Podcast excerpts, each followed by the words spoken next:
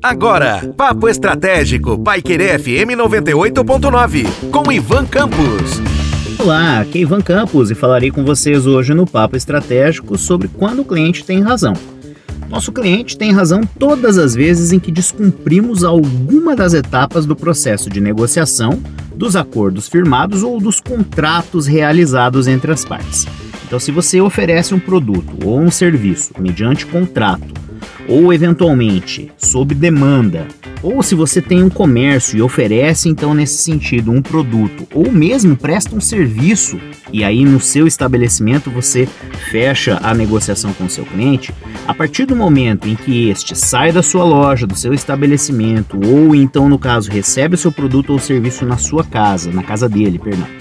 E aí você tem a obrigação de cumprir os pré-requisitos estabelecidos na negociação em atendimento às expectativas do seu cliente, qualquer coisa que fuja do processo padrão da entrega, da prestação do serviço, das expectativas de qualidade percebida e garantida para o seu produto, para o seu serviço ou até mesmo se você prestar um serviço sucessivo para o seu cliente, ou seja, por um serviço de assinatura ou então por um serviço recorrente e você deixar a desejar em algum aspecto, você então está é, quebrando a confiança que existe nessa relação e o seu cliente passa a ter razão.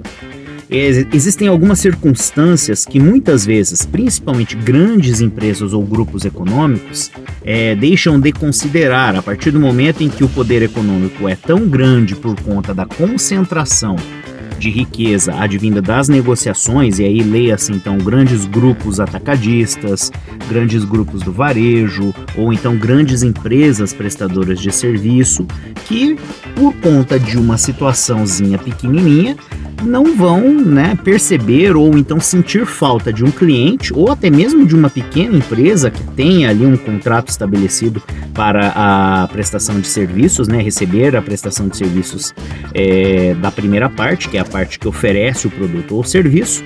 E aí, se ocorrer alguma situação é, que venha a levar este cliente ou essa empresa a deixar de ser é, contratante ou deixar de adquirir o produto ou serviço de maneira recorrente, ou até mesmo de forma isolada, tanto faz quanto fez. Né? Então, isso acontece porque um cliente a mais ou um a menos não fará diferença para aquela empresa ou aquele grupo econômico. Entenderam? Para micro, pequena é, e até mesmo médias empresas, já é um pouco mais complicado, porque às vezes ali quando a gente tem contratos estabelecidos ou mesmo serviços recorrentes, um cliente ou alguns clientes fazem diferença. Então, quando a carteira de clientes não é muito grande e existe eventualmente concentração em determinados clientes, você é mais suscetível. Então, você não pode correr o risco de que esse cliente migre para um concorrente por conta da insatisfação.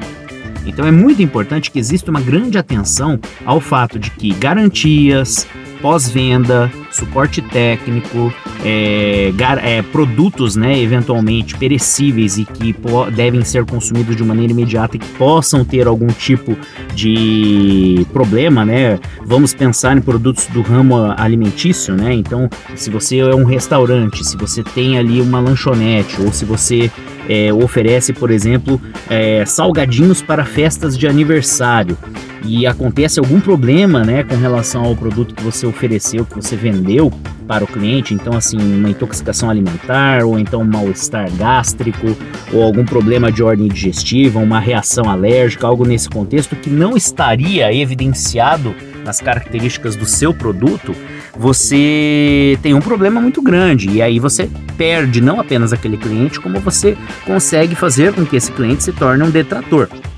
E aí, nesse sentido, um detrator, ele além de falar mal do seu produto ou do seu serviço, ele forma opinião. E aí você, óbvio, né, dentro dessa nossa discussão das últimas é, falas, principalmente focadas nessa questão do nosso cliente, você precisa ter bastante atenção nesse sentido. É, por outro lado, o cliente às vezes ele acha que tem razão em certos aspectos e não tem. Mas isso daí precisa ficar muito claro. Primeiro, a posição da empresa, o contrato ou então o tipo de produto ou serviço oferecido e a relação que está sendo estabelecida para que então a empresa tenha certeza de que o cliente não tem razão. qualquer desvio ou situação que venha a desvirtuar a relação do cliente para com você, ele passa a ter razão, desde que ele tenha cumprido os pré-requisitos, que nesse caso seria então honrar os pagamentos ou o contrato estabelecido. Um forte abraço e até a próxima. Você ouviu Papo Estratégico, Pai Querer FM 98.9, com Ivan Campos.